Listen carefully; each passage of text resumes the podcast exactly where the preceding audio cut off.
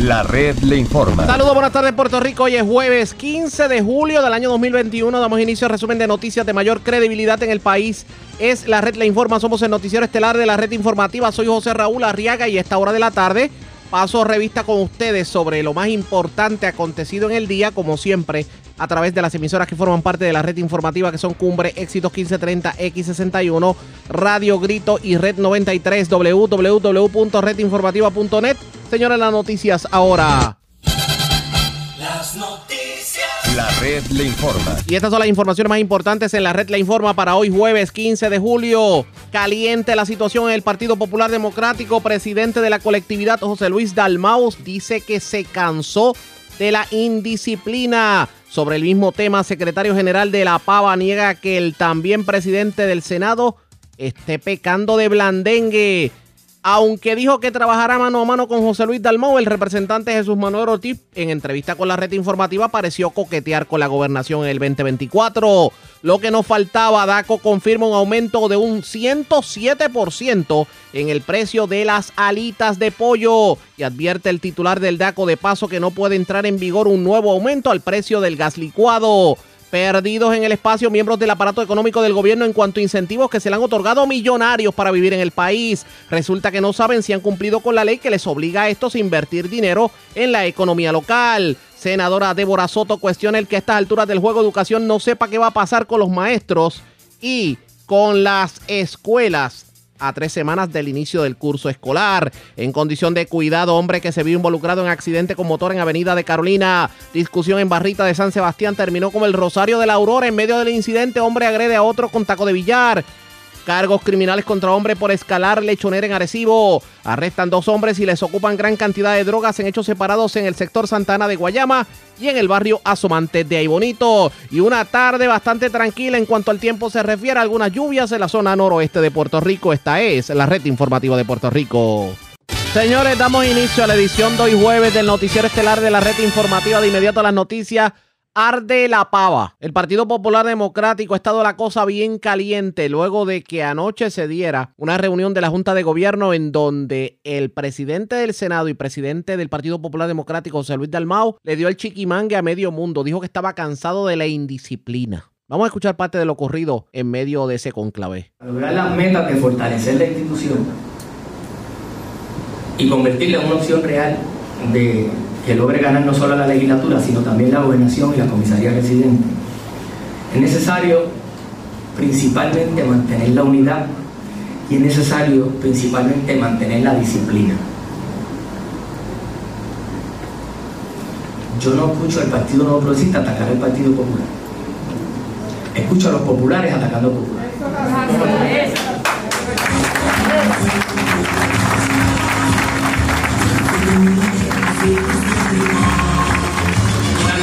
Positivas o negativas que se hacen dentro de las instituciones enriquecen las instituciones. Pero las críticas que se hacen fuera las destruyen. Bravo.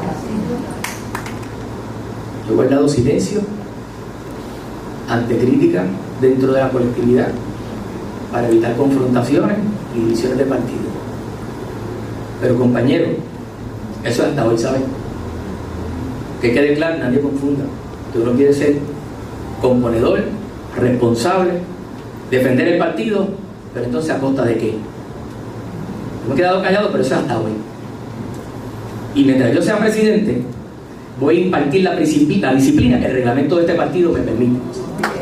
Vamos a poner este partido Bueno, ya ustedes escucharon, eso fue lo ocurrido ayer por la tarde-noche allá en el Comité Central del Partido Popular Democrático en Puerta de Tierra. Dicen que lo que se veía por ahí era fuego y no popular. Y dicen que por allá por el, por el último piso del edificio se veía un humo, pero todavía no se decía si habemos papam, como dice el refrán. El secretario general del Partido Popular Democrático, Ramón Luis Cruz, en línea telefónica. Saludos, buenas tardes, bienvenido a la red informativa. Buenas tardes, Arriaga. Buenas tardes a, todos, a ti y a todos los amigos de Escucha. Muy contento de estar contigo. Gracias por compartir con nosotros. Habemos presidente, habemos papam, como dice, eh, porque dicen que veían llamas de fuego popular salir de Puerta de Tierra. Cuénteme. Hay un presidente y, y, eso no tiene ninguna duda nadie en este país. Eh, ayer estuvimos participando del Consejo General. El, la gran mayoría de los miembros del Consejo estuvieron presentes.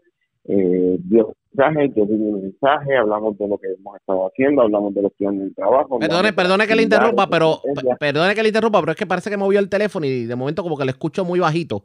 Vamos a ver si lo puedo escuchar mejor. Me escucha por aquí. Ahora? ahora fuerte y claro. Me decía y disculpe. Pues mira, que no hay ninguna duda que el Partido Popular tiene un presidente que está trabajando intensamente. Ayer tuvimos un Consejo General donde participaron la gran mayoría de los miembros del Consejo.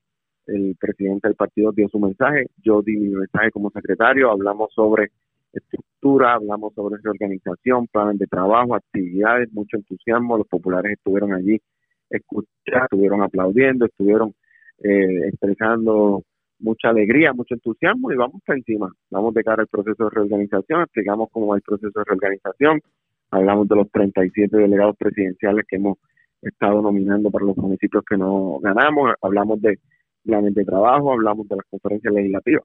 Se habló de muchísimas cosas, se habló de muchísimas actividades, se habló de mucho entusiasmo. Allí no hay ninguna duda que el presidente del Partido Popular está en control, estuvo presente eh, mucho del liderato de la Junta de Gobierno, estuvieron presentes los vicepresidentes, tuvo presidente, presidente de la Asociación de Alcaldes, hubo alcaldes, legisladores, bueno, básicamente el liderato del Partido Popular trabajando fuerte. ¿Hay algún grado de indisciplina entre líderes del Partido Popular Democrático? Porque escuchamos a José Luis Dalmao bastante molesto con esto de la indisciplina. Bueno, el presidente ha hecho un llamado a la disciplina y a toda expresión que se quiera hacer con respecto a cualquier asunto se discuta dentro de la colectividad como se supone. Eh, cuando hay mucho líder, hay diferencias de pensamiento y eso es lógico y eso es natural. Y con eso no hay ningún problema. Todo el que quiera tener una expresión de, pensamiento distinta o quiera expresar alguna crítica constructiva, bienvenido sea, nos reunimos, la discutimos echamos para adelante. Eh, la indisciplina en ocasiones se basa cuando no vienen a la colectividad a expresar una inquietud o una inconformidad y entonces van a otros foros a hacerlo, cuando tienen toda la apertura del mundo para poder hacerla dentro de la colectividad, tanto con el presidente como conmigo como secretario. Así que eh, si hay un grado disciplina, se basa en eso y eso es lo que ha expresado. Hay ocasiones en las que se han hecho ataques internos que él ha hecho un llamado a que sean internos, se discutan y se corrijan. Y expresó con firmeza ayer que él ha sido muy eh, diplomático y que ha buscado la manera de que ese proceso se dé y él no ha hecho señalamientos, pero que eso duró hasta ayer. Cualquier señalamiento o crítica que no vaya eh, a trabajar y que no vaya a buscar corregir, que no vaya a buscar aportar, lo va a señalar, lo va a decir y lo va a sacar. Yo, yo tiendo a ser un poco crudo en, en algunas preguntas y tengo que ser crudo en esta. Dale, eh, eh, muchas de las cosas que se han dicho es, de hecho, hay quien asegura que la molestia de José Luis Dalmau viene porque han tratado de decir líderes del Partido Popular, inclusive públicamente en medios de comunicación, que José Luis Dalmau ha sido muy déjame tratar de ser psicológico. ¿Recuerda lo que le decían a, lo que le decían a, Fortuño antes? Eh, que le decían que era muy algo parecido a bobo, a, ¿sabe cuál es la palabra? La que empieza con M. Sí. Eh, Yo creo que José Luis Dalmau, Ajá. José Luis, José Luis Dalmau, toda su trayectoria, ha mantenido una figura, ha sido una figura diplomática, pero a la misma vez ha sido firme. Eso lo ha llevado a que en todas las ocasiones que ha aspirado a ocupar una silla en el Senado, no solamente ha ganado, sino que ha ocupado posiciones de liderato en todo momento. Portavoz, portavoz alterno, portavoz de mayoría, portavoz de minoría, portavoz alterno de mayoría, vicepresidente, ahora mismo presidente. Y en el escenario en el que preside, es en el escenario donde el Partido Popular no tiene mayoría absoluta, ni ningún partido tiene mayoría absoluta en el Senado. En un Senado donde hay cinco partidos y un independiente. Que para aprobar Arriaga cualquier cosa, lo que sea, desde el proyecto más importante, por ejemplo, desde el presupuesto, que es el primer presupuesto en la historia que se avala por la Junta de Control Fiscal, hasta cualquier felicitación, José Luis Almado necesita dos votos de otra delegación. O sea, que la diplomacia y la postura y el carácter de José Luis lo ha llevado a ser una figura de consenso. Si alguien percibe el consenso como otra cosa, no se equivoque y tenga cuidado, porque no ha llegado allí simplemente por ser una figura eh, diplomática. Ha llegado allí por, además de ser una figura diplomática, una figura de consenso y una figura de firmeza. Y sus planteamientos públicos la gente lo ha visto, su forma de debatir la gente lo ha visto, sus posturas las han visto. Así que eh, yo eh, eh, tengo que decir que el que piense eso realmente, primero, no lo conoce y segundo, no ha visto su trayectoria o quieren tratar de hacer alguna crítica para tratar de buscar adelantar una agenda personal. Cuando se habla de la agenda, Ajá. La, y aquí la agenda que se va a impulsar, que se va a proteger y que se va a mantener en la agenda institucional, el Partido Popular va por encima de cualquier figura. A eso precisamente iba, porque lo que se está tratando de decir en cuanto a disciplina o indisciplina, y escuchamos al exgobernador Alejandro García Padilla decirlo, inclusive hay una reseña en uno de los periódicos de la capital, es que el Partido Popular Democrático ha estado aprobando legislación que va en contra de lo que de lo que es la plataforma del propio Partido Popular y de lo que se le prometió al pueblo en las elecciones del 2020. Pues mira, no ha sido el Partido Popular han sido compañeros del Partido Popular. ¿Quiénes? Te voy a dar ejemplo. Te voy a dar ejemplo. han habido unas eh, legislaciones que se han impulsado que sí estaban dentro de la plataforma eh, eh, de, gobierno del Partido Popular, que algunos compañeros pues han decidido y eso se les respeta por su postura, por su conocimiento, por sus creencias, no votar a favor. Por ejemplo, la perspectiva de género estaba en la plataforma del Partido Popular y hubo compañeros dentro del Partido Popular que votaron en contra. Así que eh, eso uno lo tiene que respetar, porque cada compañero legislador tiene el derecho a votar como entienda. Ahora bien, la plataforma del gobierno del Partido Popular es un compromiso programático que también esos mismos compañeros estuvieron de acuerdo al momento de aprobarlo.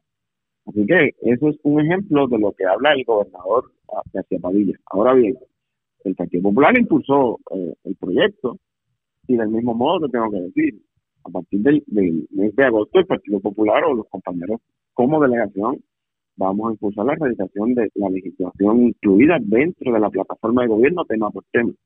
Así que el partido sí ha impulsado la plataforma de gobierno y sí te tengo que decir que hay proyectos que se han aprobado, hay proyectos que lamentablemente han habido compañeros que han decidido votar en contra y están en todo su derecho y yo lo tengo que respetar, pero sí van en contra de lo que decía la plataforma. La forma en que Tatito Hernández ha estado trabajando su presidencia, lo que tiene que ver con las pugnas que ha habido con el Ejecutivo y pues el condicionar algunos puestos e inclusive postura, criticar las posturas de José Luis Dalmao en los mismos temas. ¿Qué me dice sobre el particular? Porque muchos ven como que en Tatito Hernández la figura disuasiva.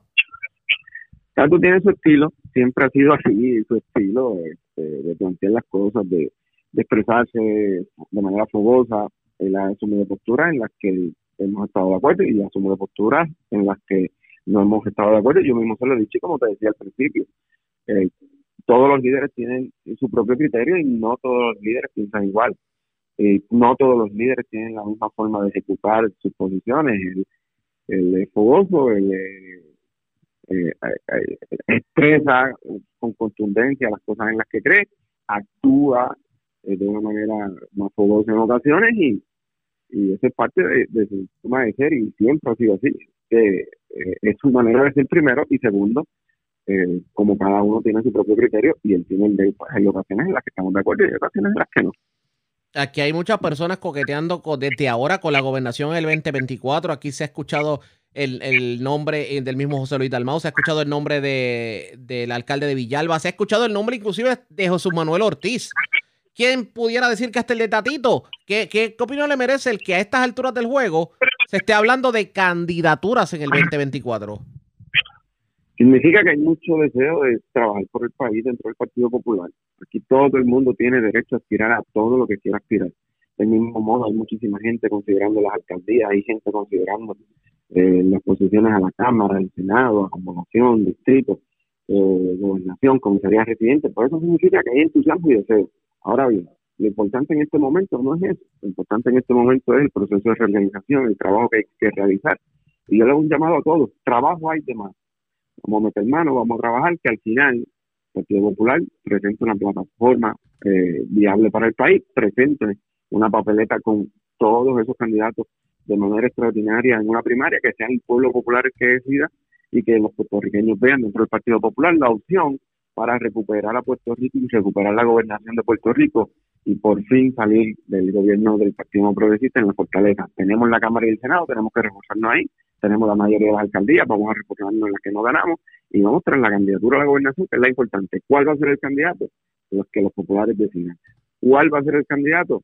El que los populares decidan. Vamos a trabajar en conjunto, vamos a trabajar y echar esto para adelante y lo más importante es que no importa quién sea el candidato al final, la institución esté sólida, que es para lo que estamos trabajando, tenga un Partido Popular ese candidato o candidata fuerte de cara a la próxima elección y, que ganemos la gobernación. Así que eso significa entusiasmo, deseo, pero en este momento se tiene que traducir en trabajo.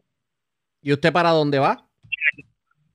Para de, eh, decida finalmente eh, cuando se acerque el momento de la apertura de candidatura. En este momento mi, intención total es reorganizar el partido como secretario, cumplir mi responsabilidad como representante del Distrito 34 de Obama, Patillas y San Lorenzo, y muy probablemente regresar nuevamente a, un cuarto término como representante del Distrito 34, pero siempre obviamente eh, hay otras consideraciones que hacer, pero en este momento mi inclinación total es a volver al 34. Oiga, ¿y qué se siente ser legislador de su distrito a la luz de las velas y con un y con una cisterna de agua?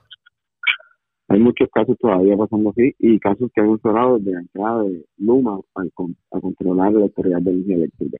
Eh, e incluso eh, no habíamos tenido la oportunidad de hablar, aunque sé que habías tocado el tema, eh, hay mucha gente y comencé la investigación en la, en la Comisión Conjunta de Informes de Contralor sobre tu hogar renace. Aquí hay mucho proceso que nos ha completado, mucho proceso que hemos reclamado, que hemos señalado. Eso mismo empezamos hablando sobre Omar Marrero, el de eh, tres FAP, ese que ha estado en tantas posiciones que quiere ser nominado, o que es nominado por el gobernador para ser secretario de Estado, y tiene que respondernos mucho porque en nuestro distrito todavía hay mucha necesidad. No, no, sé por qué tengo el leve presentimiento de que lo, eh, la nominación de Omar Marrero es una natimuerta, de que ya por lo menos usted va a votar en contra. Bueno, si yo no tengo respuestas realistas y explicaciones concretas sobre por qué mientras estuvo en posiciones que pudo ayudar a nuestro país, todavía las cosas en las que se pudo ayudar no se han completado, pues entonces yo no puedo favorecer a una persona que estaba en una posición que me le permitía poder ayudar a la gente que yo represento y. Eso me lo tiene que responder. Eh, y, como tú bien mencionas, hay gente con velas internas todavía y la posición que él ocupó pudo haber ayudado a evitar que eso estuviese pasando hoy. Pues si no pudo ayudarme con la gente que yo represento en el momento importante, en las gestiones importantes y para las que tenía la capacidad, pues yo no lo voy a permitir con mi voto ser el, vicegobernador o el segundo hermano en este país. Así que esa discusión la tenemos que tener en vista pública. Hay que ver qué va a terminar ocurriendo en ese sentido. Agradezco el que haya compartido con nosotros. Buenas tardes. Gracias a ti, un abrazo y a la orden. Y como siempre, después hablaremos de otros temas. Era el secretario general y representante Ramón Luis Cruz Burgos. Ay, mi madre, está caliente la situación en el Partido Popular Democrático. De hecho, tenemos que darle seguimiento a todo lo que tiene que ver con esto de, la situación dentro del Partido Popular Democrático. La cosa estuvo bien, bien, bien caliente en el cónclave que se dio en, allá en, en el Comité Central del Partido Popular Democrático en Puerta de Tierra. De hecho, en la mañana de hoy, el presidente del Partido Popular Democrático, José Luis Dalmau, pues fue más claro en sus expresiones y dice que, que lo que hizo anoche fue tirar la raya. También dice que el mensaje no fue para nadie en específico, aunque muchas personas entienden que el mensaje fue dirigido específicamente a Tatito Hernández. Parece que la cosa en el Partido Popular Democrático se está calentando un poquito y hay que ver qué piensan otros líderes de la colectividad sobre el particular. Así que en ese sentido, tenemos que continuar definitivamente el tema, pero antes hacemos lo siguiente. Presentamos las condiciones del tiempo para hoy.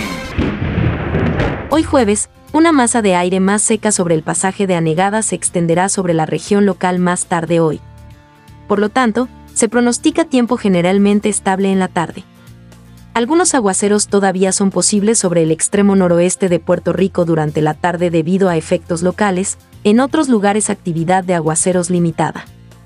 Luego se espera que una onda tropical débil el viernes traiga aguaceros dispersos de vez en cuando a través del área de pronóstico. Se esperan condiciones marítimas típicas con oleaje entre 3 a 5 pies en el próximo día o dos. Luego, el oleaje aumentará algo durante el fin de semana, creando condiciones algo picadas especialmente a través de las aguas mar afuera del Atlántico. Hay un riesgo moderado de corrientes marinas a lo largo de la costa norte de Puerto Rico y para las playas del este de Culebra y Vieques. En la red informativa de Puerto Rico, este fue el informe del tiempo. La red le informa. Y cuando regresemos, como les había indicado, vamos a retomar el tema de lo que es nuestra noticia de primera plana, y es la controversia dentro del Partido Popular Democrático. ¿Hay indisciplina o no? Hablamos con otros líderes del PPD sobre el particular. Regresamos en breve. La red le informa. Señores, regresamos a la red le informa, el noticiero estelar de la red informativa, edición de hoy jueves. Gracias por compartir con nosotros. Esta mañana tuvimos la oportunidad de hablar con el representante Jesús Manuel Ortiz, que estuvo presente precisamente en el conclave que hubo allá en el Partido Popular Democrático y habló sobre la indisciplina dentro del Partido Popular Democrático. Pero en algo que nos dijo, pareció coquetear con la gobernación. ¿A qué nos referimos? Vamos a escuchar. Bueno, es un señalamiento de indisciplina. Claro, y, y, no es inconsistente con lo que ha pasado eh, en los últimos años eh, dentro del Partido Popular y lamentablemente pues uno no puede tapar el cielo con la mano. Si ha habido momentos donde ha faltado esa, esa deferencia entre los mismos funcionarios eh, populares y hemos entrado en discrepancias públicas que se pudieran haber trabajado de otra forma, sin duda. Yo, estoy de acuerdo con el presidente y, me parece que su expresión debe ser un mensaje para todos y para todas eh, y un llamado a trabajar mano a mano con el presidente José Luis Dalmau para adelantar el trabajo que hay que hacer para el Partido Popular representante deme un ejemplo de indisciplina dentro del Partido Popular algo que haya ocurrido mira yo, yo creo que aquí eh, de ejemplos está lleno en los pasados años de administraciones populares donde pues ha habido discrepancias de política pública que han generado dimas y diretes públicos. Eh, pasó en la administración de Alejandro García Padilla, pasó me parece en la administración de Aníbal. Este, ha habido incidentes con el pasado presidente Charlie Delgado, eh, con Héctor Ferrer sucedió en, situaciones, ¿verdad?, que se dieron públicamente. Así que, eh, claro, eso no significa que aquí todo el mundo tiene que estar de acuerdo el 100% de las ocasiones. Arriaga, esto es un partido es democrático y obviamente cada cual tiene su opinión. Oiga, pero hay un denominador común, hay un denominador común y muchas personas están mirando hacia la figura de Tatito Hernández como una de las personas que está propiciando la indisciplina dentro del Partido Popular Democrático.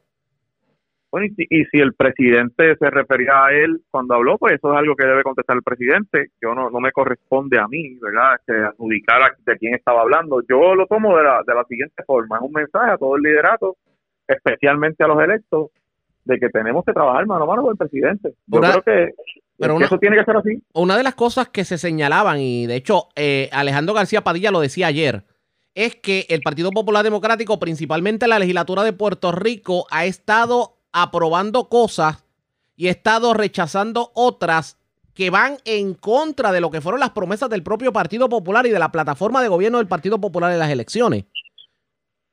Bueno, y en ese aspecto yo entiendo, porque leí el artículo de prensa hoy, que se refiere a, los proyectos de perspectiva de género. Por ejemplo. Y, lo que, recientemente hemos aprobado en la Cámara, y yo tengo que decirte que mi posición en ese asunto en particular es similar a, la que expresó el gobernador hoy, en términos de que a mí me parece que es un proyecto que estaba, que es parte de la plataforma del Partido Popular, y yo estuve en desacuerdo con que no se aprobara, y lo dije en el caucus, a todos mis compañeros y compañeras de aquí de la Cámara, saben muy bien cuál era mi posición en ese asunto. Yo creo que nosotros somos un partido que, que parte de la razón por la que surgimos es para defender sectores que han sido marginados y en el tema de derechos civiles, derechos humanos, derechos fundamentales, nosotros somos un partido que reconoce y protege esos derechos. Eh, y en caso y, y, me parece que el tema de perspectiva de género va directo a lo que es la problemática que tenemos de violencia en las relaciones, eh, especialmente ¿verdad? de pareja, eh, pero que en su inmensa mayoría afectan mujeres,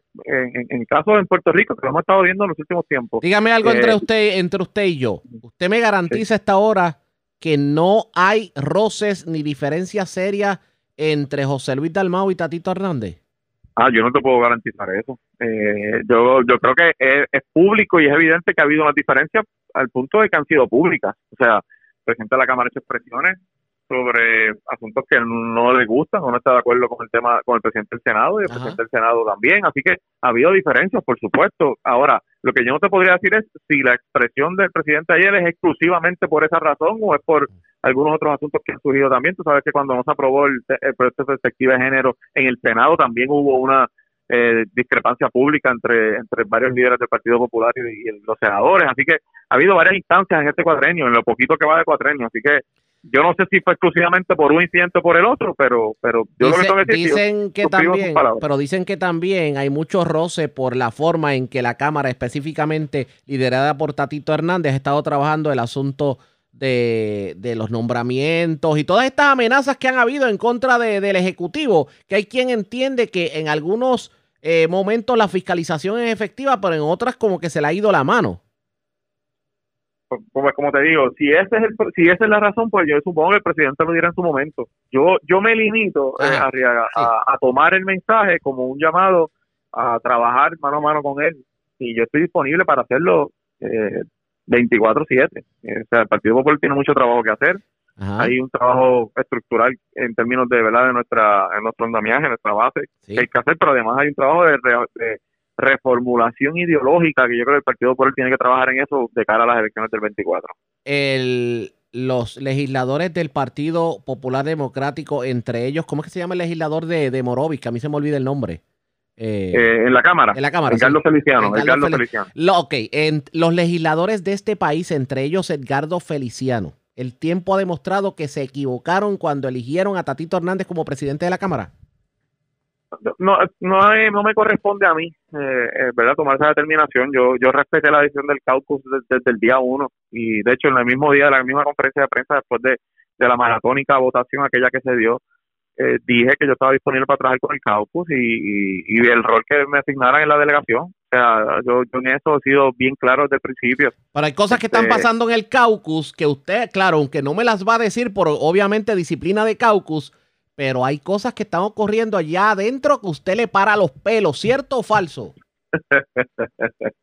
Mira, en los caucus siempre se dan situaciones. Sí, pero, pero usted, como tú dices, como tú dices que hay cosas que por supuesto yo no puedo hablar el término de lo que se discute allí, pero, ha habido discrepancias, por supuesto que sí, ha habido coincidencias. Ha habido coincidencias y discrepancias, las, ha habido de todo tipo. La, tienen, tienen cogida con usted y con los que lo apoyaron a usted dentro de la Cámara yo no yo no veo yo no me he puesto a hacer ese análisis honestamente yo tengo ¿verdad? mi trabajo aquí claro y tengo muy buena relación con todos mis compañeros con los 25 eh, compañeros además de las otras delegaciones pero en cuanto al PPD yo tengo muy buena relación con todos hablo con ellos a diario eh, así que yo no me siento de alguna manera que me, nadie me está atacando ni nada por el estilo yo creo que esa votación se dio fue bien cerrada me parece que fue una de las más cerradas de, de la historia. Sí, sí este, se decidió por un voto después de seis o siete horas allí. Eh, pero desde mi, desde mi, par, de mi parte, ¿sabes? Jesús Manuel Ortiz González, yo pasé la página una vez acabó esa votación y asumí el rol que me corresponde y no ando, eh, ¿verdad?, provocando ninguna situación para para hacerle daño a la delegación, yo sería incapaz de hacer eso, no me parece que no le estaría haciendo bien ni a la delegación, ni al partido y al final ni al país tampoco. De esas cosas curiosas que uno le da con preguntar, me imagino que usted se sentía más cómodo en el escritorio en la fortaleza, cuando usted era el secretario de Asuntos Públicos y todas las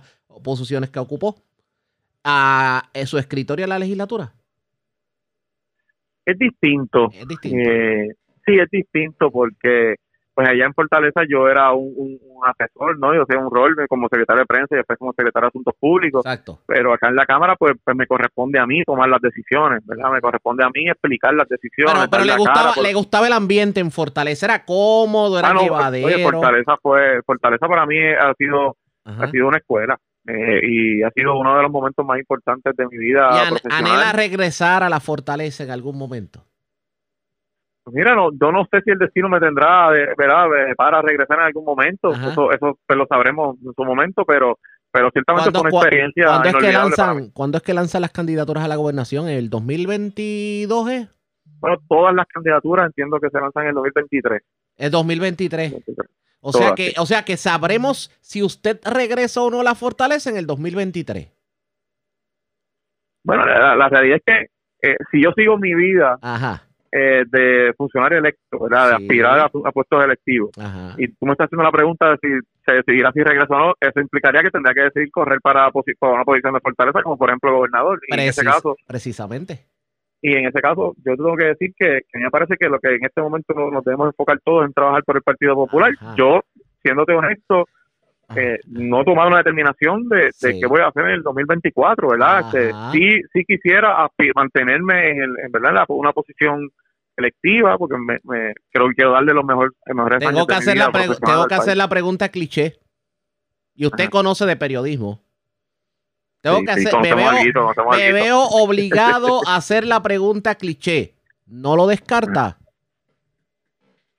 Mira, si yo te contesto esa pregunta, Ajá. como yo conozco el periodismo, como tú dices, Sí. eh, corta para los dos lados. Así que yo lo que te voy a decir es que... Es que usted sabe que que- ya el titular es ese, independientemente que- de que la sí, conteste o no. exacto. Yo, yo- O sea, yo lo sé, eh, pero... usted sabe pero muy no- bien que el titular en los próximos cinco minutos, cuando yo acabe esta entrevista y agarre la computadora, va a ser representante Jesús Manuel Ortiz no descarta la gobernación en el yo te- yo te 2024. voy- no, mira, yo te voy a decir lo que es importante para mí de cara al 2024 como, como popular, hablando de mi partido. Cuénteme. Lo, importante para mí es adelantar una agenda de reformulación ideológica del Partido Popular. ¿Qué es eso? El Partido Popular tiene que retomar las causas por las cuales se creó. La- las causas de- del 38, por supuesto, no son las mismas que hoy, tienen distintas caras, pero, pero están vigentes. En el 38 posiblemente era el problema de las grandes corporaciones con eh, posesiones de todos los terrenos y la gente sin lugares donde construir sus viviendas y hoy tenemos los techos azules. En el 38 posiblemente era que habían miles de personas que no tienen acceso a educación y no sabían leer y escribir y hoy tenemos miles de estudiantes que se cuelgan porque no tienen acceso a internet. En el 38 posiblemente era la- el maltrato y la explotación contra los trabajadores y hoy es que tenemos un salario mínimo que no da para vivir y que no tenemos oportunidades de empleo y que nuestros jóvenes se nos están yendo. El Partido Popular tiene la obligación de retomar esas causas, de defender esas causas y de representar en el 2024 el partido que va a adelantar los problemas que la gente quiere que se resuelvan. El tema del estatus hay que conversarlo, por supuesto que sí, hay que trabajarlo, por supuesto que sí, pero las causas que, que provocaron la creación y el nacimiento de este partido las tenemos que retomar. Y yo me voy a asegurar, desde lo que me corresponde a mí, en recorrer cada, cada municipio en Puerto Rico y poder, eh, una vez más, adelantar esas causas y, y que el Partido Popular, con el candidato o la candidata que sea en el 2024, represente alternativa para esas miles de personas que están buscando que se atiendan los problemas que Puerto Rico tiene hoy. Bueno, Eso es lo importante para mí de cara al 2024. vamos a ver qué ocurre. Le damos las gracias al candidato a la gobernación por el Partido Popular Democrático, Jesús Manuel. Ay, No, disculpa, no, no, a- no. al representante, al al representante. representante Jesús Manuel Ortiz. Eso fue lo que nos dijo el representante en la mañana. De hecho, esa fue la despedida de la entrevista en la mañana. No sé cómo que pareció coquetear con la gobernación, que obviamente no lo dijo de manera categórica. Pero claro está, tampoco me dijo que no. Está en el sí y no.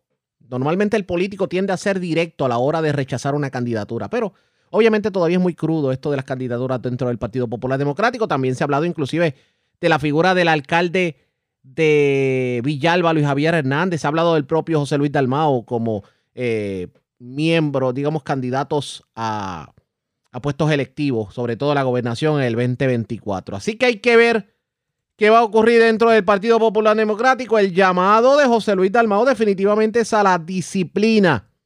Esto de la disciplina caerá en tiempo el Partido Popular Democrático pendientes a la red informativa. La red le informa. Cuando regresemos las noticias del ámbito policiaco más importantes acontecidas, entre las que tenemos que destacar, se diligenciaron varias órdenes de allanamiento en el residencial Juana Matos en Cataño. Además, se reportó un incidente violento en la barrita El Paraíso en Mirabales de San Sebastián. Aparentemente se formó una discusión y se entraron a cantazos con los tacos de billar, así como usted lo oye.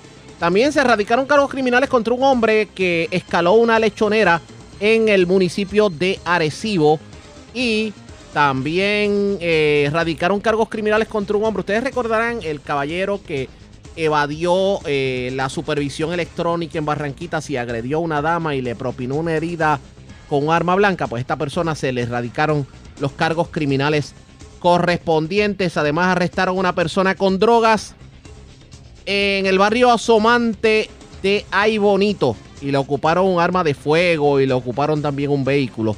En lo próximo, la pausa, regresamos en breve.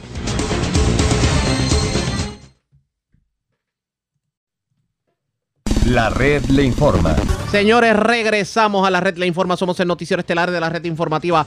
Gracias por compartir con nosotros. Vamos a noticias del ámbito policiaco porque hay tres incidentes de violencia de género que tenemos que reportar a esta hora de la tarde. Uno de ellos ocurrió en Guayama, el otro ocurrió en Salinas y el otro recordarán el caso en que el hombre eh, evadió la vigilancia electrónica y pues agredió e hirió a una dama en Barranquita. Pues estos tres casos se vieron en el día de ayer. Además, un reo pues está en condición estable luego de haber sido agredido en la cárcel de Guayama. Y se arrestaron dos personas por drogas. Una de ellas fue en Santa Ana, en Guayama, y la otra fue en Asomante, en Aybonito. Alexandra Negrón, oficial de prensa de la policía en Guayama, con detalles sobre estas informaciones. Saludos, buenas tardes. Buenas tardes. ¿Qué información tenemos? Agentes adscritos a la División de Droga lograron el arresto de un hombre al que se le ocupó sustancias controladas, armas y municiones en el barrio La Puente, sector Santana, en Guayama. Según se informa, este se le ocupó 210 cápsulas de heroína, 200 cápsulas de crack, 3.8 onzas de marihuana, cuatro municiones calibre 38, una munición calibre .40, siete municiones calibre .45, un revólver calibre .38 Smith Wesson y 446 dólares en efectivo. Este caso está siendo consultado con el fiscal de turno para la posible erradicación de cargos criminales. Además, durante la tarde de ayer, agentes adscritos a la unidad motorizada de Aybonito lograron el arresto de un hombre por violencia por violación a la ley de armas y a la ley de sustancias controladas en la carretera 14, kilómetro 46.4 en el barrio Asomante de Aybonito. Según se informe, a este se le ocupó la siguiente evidencia. Una pistola Smith Wesson modelo MP calibre .40, un cargador con cinco municiones, dos frascos cilíndricos con picadura de marihuana, una bolsa grande transparente con picadura de marihuana, tres pedazos de sorbetos con semillas de marihuana, un frasco de pastillas controladas, un vehículo Mazda Pickup B2000 rojo, 46 dólares en efectivo. El caso fue consultado con la fiscal Quesada, quien instruyó dejar al detenido en la celda para la correspondiente erradicación de cargos criminales durante el día de hoy. Agentes adscritos al distrito de Guayama investigaron el día de ayer una agresión agravada ocurrida el día 13 de julio del 2021 a eso de las 10 y 30 de la mañana en el complejo correccional 296 de Guayama. Según se informa, mientras un confinado estaba siendo llevado al área médica, otro confinado utilizando un arma blanca lo agredió en diferentes partes del cuerpo. Este fue atendido en el área médica de la institución y referido al centro médico en condición de cuidado. Además, agentes adscritos a la División de Arrestos Especiales lograron el arresto de un hombre contra quien pesaba una orden por violación a la Ley 54 de Violencia Doméstica en la calle San Judas de Guayama. Los hechos en cuestión se remontan al pasado 9 de julio del 2021, cuando José Ocasio Rivera, de 37 años, en el pueblo de Arroyo, según alega la querellante, la persiguió para causarle grave daño corporal. El juez Juan León González, luego de escuchar la prueba, encontró causa fijando una fianza de 75 mil dólares, la cual no fue prestada siendo ingresado en la cárcel de Bayamón.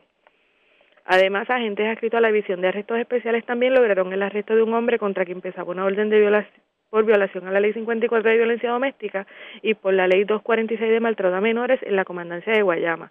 Los hechos en cuestión se remontan este pasado 6 de julio del 2021 cuando Luis Tijit Monjes, de 24 años, en el pueblo de Salinas utilizó la fuerza contra su pareja consensual, agrediéndola en diferentes partes del cuerpo y en presencia de menores.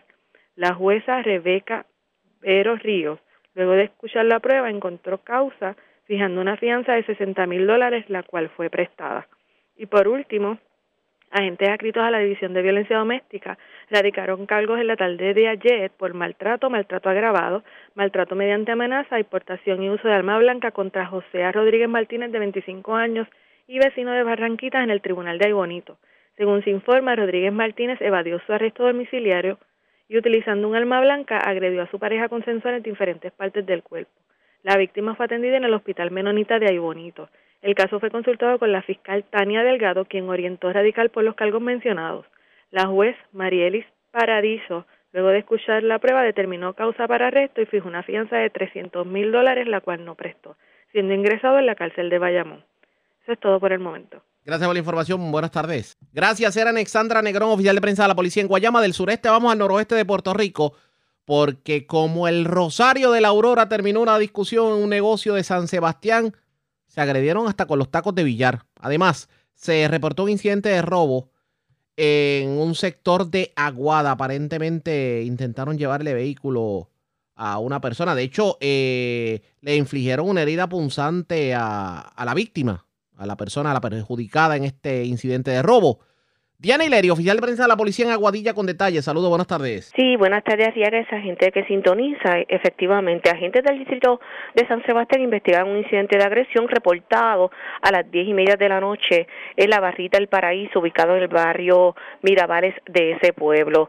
Según informó el querellante José Rodríguez Negro, mayor de edad, residente de esa población, que mientras se encontraba en compañía de una dama, un individuo conocido como Obi, lo agredió con un taco de billar en el área de la cabeza, ocasionando una herida abierta de las que fue atendido en el CDT de Lares, donde el médico de turno le tomó puntos de sutura y refirió a un hospital del área de Arecibo. Fue el agente Elier Hernández Nieve de ese distrito quien investigó la querella, supervisado por el teniente Juan González Martínez, y refirió al agente Juan Acevedo Rosado de la División de Homicidio del Cuerpo de Investigaciones Criminales, quien se hizo a cargo de la correspondiente investigación. Y agentes del distrito de Aguada investigan un incidente de robo ocurrido a las 5 y cuenta de la madrugada de hoy en la calle Girasol, barrio Guaniquilla de ese pueblo. Según informó el querellante Manuel Acevedo Sánchez, de 26 años de edad, residente de ese lugar, que mientras conducía el vehículo Honda Civic blanco por la citada calle, observó un individuo vestido de negro con el rostro cubierto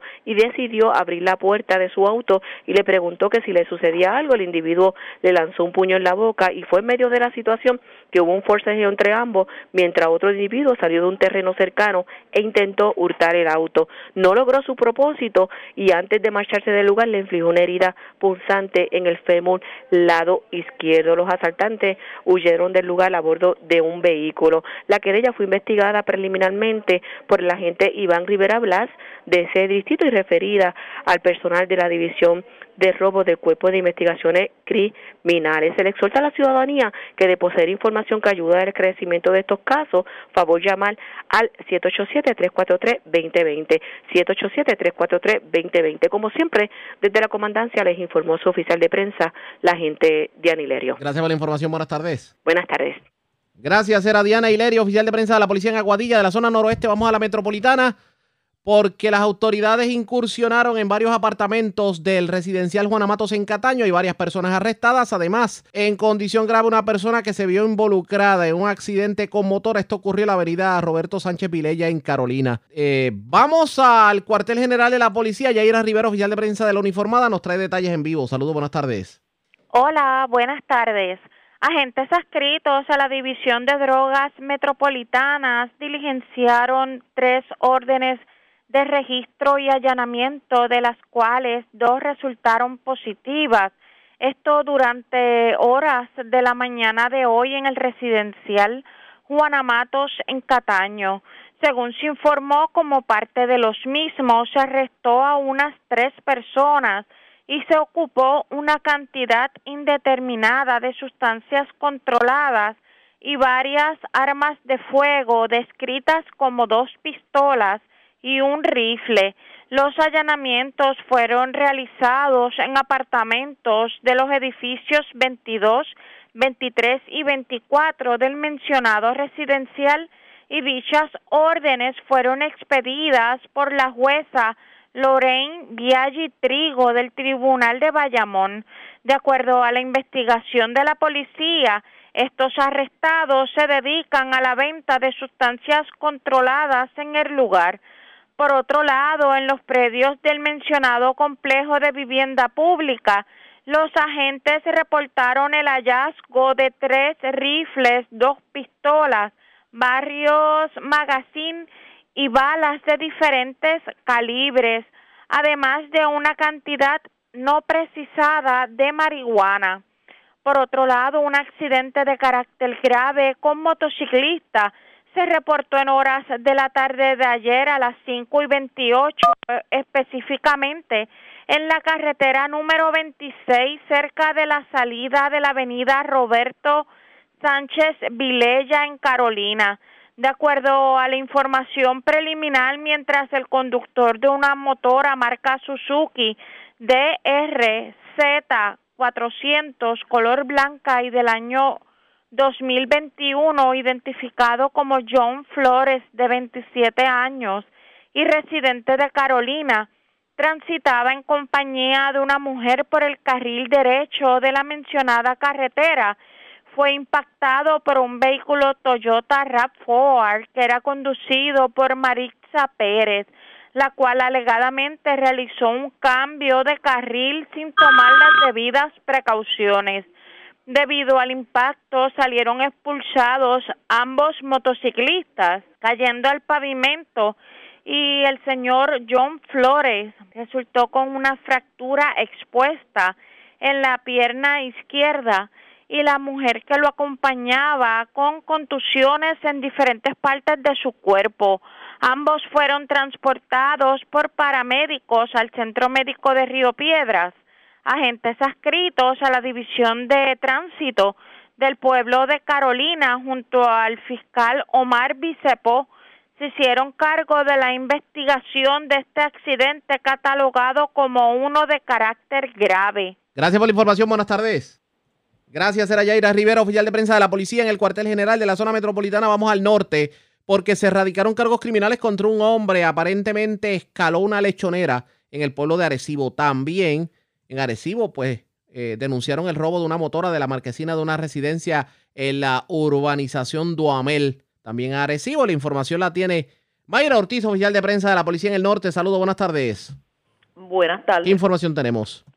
La agente Jesse Gómez de la División de Propiedad del área, del área de Arecibo, bajo la supervisión del sargento Ángel Pérez, en unión a la fiscal Yusel Santiago, de la Fiscalía de Arecibo radicaron cargo por escalamiento y apropiación ilegal contra Christopher Colón Negrón, alias Kiki, de 26 años y residente del pueblo de Arecibo. Este caso fue llevado ante la juez Ángela Díaz, quien luego de escuchar la prueba determinó causa por los delitos antes mencionados y le fijó una fianza global de 20 mil dólares, la cual no prestó siendo ingresado en la cárcel de Bayamón hasta la vista preliminar. Estos hechos fueron el 22 de mayo del año en curso en horas de la madrugada en el negocio Lechonera Don Omar en el pueblo de Arecibo. El imputado alegadamente penetró al negocio antes mencionado y se apropió ilegalmente de una máquina de lavar de 3.100 libras valoradas en 549 dólares. También se reportó un hurto de motora hoy en horas de la mañana en la urbanización Duamel, calle San Isabel, en el pueblo de Arecibo, según informa Carmen Sam Sotomayor, que en el lugar antes mencionado dejó estacionada en su marquesina su motora marca KTM modelo 390, color blanca y negra, año 2019, con la tablilla 258166M y se percata que se la habían hurtado. Investiga la agente Jorge Nieve Velázquez del precinto 107 de Arecibo y continúa con la investigación la división de vehículo hurtado del área de Arecibo. Hasta el momento esas son las novedades que tengo en el área de Arecibo. Que pasen buenas tardes. Y buenas tardes para usted también. La red le informa. Señora, vamos a una pausa. Identificamos nuestra cadena de emisoras en todo Puerto Rico. Regresamos con más en esta edición de hoy jueves del Noticiero Estelar de la Red Informativa. La red le informa. Señores, iniciamos nuestra segunda hora de programación. El resumen de noticias de mayor credibilidad en el país es la red le informa. Somos el noticiero estelar de la red informativa de Puerto Rico. A esta hora de la tarde vamos a continuar pasando revistas sobre lo más importante acontecido, como siempre, a través de las emisoras que forman parte de la red, que son Cumbre, Éxitos 1530, X61, Radio Grito y Red 93, www.redinformativa.net. Señores, las noticias ahora. Activa.net. Señores, las noticias ahora. Las noticias. La red le informa. Y estas son las informaciones más importantes en la red le informa para hoy jueves 15 de julio. Caliente la situación en el Partido Popular Democrático. Presidente de la colectividad José Luis Dalmaus dice que se cansó de la indisciplina. Sobre el mismo tema, secretario general de la Pava niega que el también presidente del Senado esté pecando de blandengue. Aunque dijo que trabajará mano a mano con José Luis Dalmau, el representante Jesús Manuel Ortiz, en entrevista con la red informativa, pareció coquetear con la gobernación en el 2024. Lo que nos faltaba, DACO confirma un aumento de un 107% en el precio de las alitas de pollo y advierte el titular del DACO de paso que no puede entrar en vigor un nuevo aumento al precio del gas licuado perdidos en el espacio miembros del aparato económico del gobierno en cuanto a incentivos que se le han otorgado millonarios para vivir en el país. Resulta que no saben si han cumplido con la ley que les obliga a estos a invertir dinero en la economía local. Senadora Débora Soto cuestiona el que a estas alturas del juego educación no sepa qué va a pasar con los maestros y con las escuelas a tres semanas del inicio del curso escolar. En condición de cuidado, hombre que se vio involucrado en accidente con motor en Avenida de Carolina. Discusión en Barrita de San Sebastián terminó con el Rosario de la Aurora. En medio del incidente, hombre agrede a otro con taco de billar. Cargos criminales contra hombre por escalar lechonera en Arecibo. Arrestan dos hombres y les ocupan gran cantidad de drogas en hechos separados en el sector Santana de Guayama y en el barrio Asomante de Aybonito. Y una tarde bastante tranquila en cuanto al tiempo se refiere. Algunas lluvias en la zona noroeste de Puerto Rico. Esta es la red informativa de Puerto Rico. Bueno, señores, damos inicio a la segunda hora de programación en Noticiero Estelar de la red informativa de inmediato a las noticias, señores, lo que nos faltaba, aunque en Puerto Rico y muchos otros países las regulaciones por la pandemia se han ido flexibilizando, las consecuencias parecen no acabar y ese es el caso del alza en el precio de las carnes que sigue estrangulando los bolsillos de los puertorriqueños. El Departamento de Asuntos al Consumidor ya había confirmado un informe el pasado mes de junio, el aumento en el precio de la carne, pero hoy un mes después, el secretario de la agencia, Edan Rivera, confirmó que la problemática sigue y que al menos en el precio de las alitas, el precio, el aumento es de un 107%. Ahora nos salen más caras las alitas. Y según detalló el funcionario, el incremento en precio no es exclusivo de Puerto Rico, sino a nivel internacional y se debe a que los productores redujeron sus operaciones. En entrevista con Denis Pérez de Noticel, esto fue lo que dijo el secretario del Departamento de Asuntos al Consumidor, el licenciado Edan River. Varias cosas. Tampoco lo regulan ustedes. Bueno, nosotros teníamos una orden de congelación en vigor que algunos productos cárnicos, particularmente los congelados, si estaban bajo la orden de congelación, ya eh, quedó sin efecto por la última orden ejecutiva del gobernador. Nosotros hicimos una investigación amplia de qué estaba ocurriendo con el mercado de carnes en Puerto Rico y en Estados Unidos.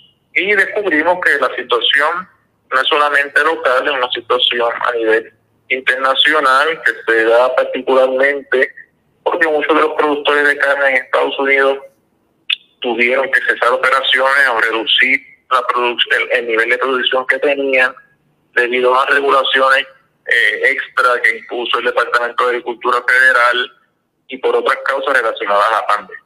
Y eso sí ha tenido un efecto en el precio, no de todo el tipo, no, no de todo tipo de carne, sino de algunos artículos, particularmente las alitas, las alitas congeladas, ese corte de carne. Ya no hay. Se ha disparado, se ha disparado el precio casi hasta 107%. Sí, sí, sí. Eh, yo, yo, tengo un niño, yo tengo un niño, ¿verdad? Adolescente que vivía de alitas y ahora de repente ah, es un problema comprar alitas. Sí, no, ha aumentado hasta, según lo que nosotros identificamos, hasta 107%. Importante como parte de la evaluación que se da por los mercados, nosotros establecimos un monitoreo de estos productos y sí hemos notado que aunque hay de todo, ¿verdad? Algunos, de, algunos cortes de carne se han mantenido estables, otros han disminuido, pero otros han aumentado considerablemente. No es algo generalizado, sino que solamente con algunos de estos productos. Y ustedes están visitando los supermercados, pero no no no para los precios porque usted no no no como me dicen no los controla. Bueno, los controlamos hasta el 5 de julio. Exacto, pero ya, eso acabó. Y nosotros pues nosotros a esos efectos dimos varias multas a distintos comercios que sí había aumentado los márgenes de ganancia de este producto. a raíz de la orden ejecutiva, pero posterior a eso no hay nada que usted pueda hacer. Ahora mismo, eh, fuera del, régimen que se estableció mediante orden ejecutiva para enfrentar la pandemia, las órdenes de congelación se quedaron sin efecto. Ok. En ese sentido, lo que está es el DACO monitoreando los precios, viendo cómo fluctúan los precios de 50 artículos que nosotros declaramos como artículos de primera necesidad, pero los cuales entre los cuales se encuentran algunos cortes de carne. Y nosotros lo que estamos haciendo es que de cada dos a tres semanas nosotros visitamos los supermercados, recabamos información. Si vemos alguna situación anómala que nos llama la atención, entonces nosotros eh, profundizamos la investigación para ver si tomamos una decisión que puede ir desde generación de margen de ganancia o fijación de precios. Bueno, secretario, yo le doy la y eso fue lo que dijo el secretario precisamente sobre el asunto de las alitas y la carne pero por ahí se habla de un aumento al precio del gas licuado y dice el jefe del DACO que no está autorizado un aumento. ¿De qué estamos hablando? Vamos a escuchar. Autoriza aumentos. Esa no es la función del DACO. En una economía de mercado y esa no es la función del DACO, en una economía donde hay libertad de competencia. DACO puede congelar precio en periodo de emergencia, que lo hicimos por 16 meses hasta el 5 de julio pasado, en el que sí estaban congelados los márgenes de algunos productos, incluyendo el gas licuado que mencioné. Otra cosa bien importante, DACO también monitorea para ver cómo se comportan el mercado de los productos que son importantes, como el gas licuado. Y DACO puede recabar de esa información de monitoreo, explicar lo que ocurre con estos mercados.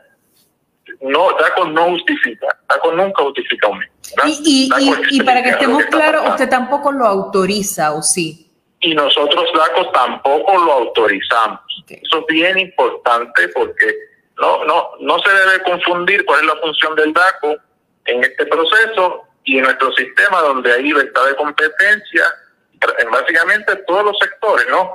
Ahora mismo no hay casi ningún precio regulado de nada. Y eso ha sido así por los últimos 30 años. Si hubo una orden de congelación por un periodo debido a la pandemia, y ese proceso acabó por la última orden ejecutiva del gobernador que se emitió o entró en vigor el 5 de julio. Eso es importante que el público lo sepa. A, a esos efectos, nosotros tenemos una orden de monitoreo del licuado en el que los mayoristas tienen que notificar los aumentos en precio. Y ya los mayoristas han ido notificando los aumentos. Algunos mayoristas han notificado aumentos, tienen que notificarlos con cinco días de anticipación. Si los mayoristas cumplen con los requisitos que están establecidos en la orden de monitoreo, el departamento se entiende notificado no una autorización de precios, eso es importante, no es una notificación de precios, eso es importante. Cada compañía es responsable de los precios que ponen de acuerdo a su modelo de negocio. ¿no? Nosotros lo que hacemos es que nos entendemos notificados del aumento. ¿Y, cuáles han sido esas notificaciones? ¿Qué, qué, ¿Cuáles han sido esas notificaciones? ¿De cuánto ha variado esa notificación? ¿Cuánto costaba antes, por ejemplo, y cuánto es el, el aumento? Nosotros estamos evaluando sobre todo ahora mismo si, estas notificaciones cumplen con lo establecido en la orden de monitoreo. Y mientras eso no ocurra, ¿no pueden entrar en vigor o sí? Exactamente. No pueden entrar en vigor. Mientras el departamento no se entienda notificado, los aumentos anunciados no pueden entrar en vigor. Ok. Sí, hasta el momento... sí, adelante. Eh, hasta el momento Estamos en la evaluación de esas notificaciones. Tenemos cinco días a partir de que se nos entrega, se nos entrega la información para nosotros entendernos notificados o notificar deficiencia de la notificación para que vuelvan a someterlas, pero mientras el departamento nos diga que se cumplió con la orden de monitoreo, los aumentos en precio no pueden entrar en vigor. ¿Y esos, esos aumentos fluctuarán entre qué y qué, licenciado? ¿Perdón? ¿Esos aumentos fluctuarán entre cuánto y cuánto? Pues interesantemente, una de las deficiencias que hemos estado viendo con la orden de monitoreo es que no nos están siendo específicos en muchos casos de cuál es el precio actual y cuál es el precio propuesto. Y entonces, pero ¿y, y qué hace DACO cuando ocurre eso? ¿Le paraliza cualquier solicitud? Claro, notifica la deficiencia. Mientras no digamos que el departamento se entiende notificado, cualquier aumento propuesto sería ilegal. Ok, pero eh, quiero que sepa, licenciado, que y, y, cuando tenga un chance, mire la conversación que tenemos aquí en el foro, eh, por, ¿verdad? Que, que lo que comentan la gente que participa y que lo escucha, aquí hay gente que ya le están cobrando el aumento, punto, hace rato. Pues pues si hay algunos consumidores a los que se les aumentó el precio de gas licuado y entiende que es un precio legal, ¿qué tienen que hacer? Nosotros que se comunique inmediatamente con nosotros a través de servicios de línea.daco.pr y ahí a través del sistema de reclamaciones en línea confidencias nos dé la información con los recibos de compra para entonces nosotros atender la situación y tomar cartas en el asunto. Quiero tener un asunto claro, licenciado. Hasta el momento no se ha, eh, nadie debería estar cobrando ese aumento. Hasta el momento, el departamento de la información que tiene, nosotros no hemos hecho la notificación de que se cumplió con la orden de monitoreo. Nadie, hasta el momento nadie ha recibido esa notificación de cumplimiento. Por lo tanto, cualquier empresa de gas que esté aumentando los precios lo está haciendo incorrectamente e ilegalmente.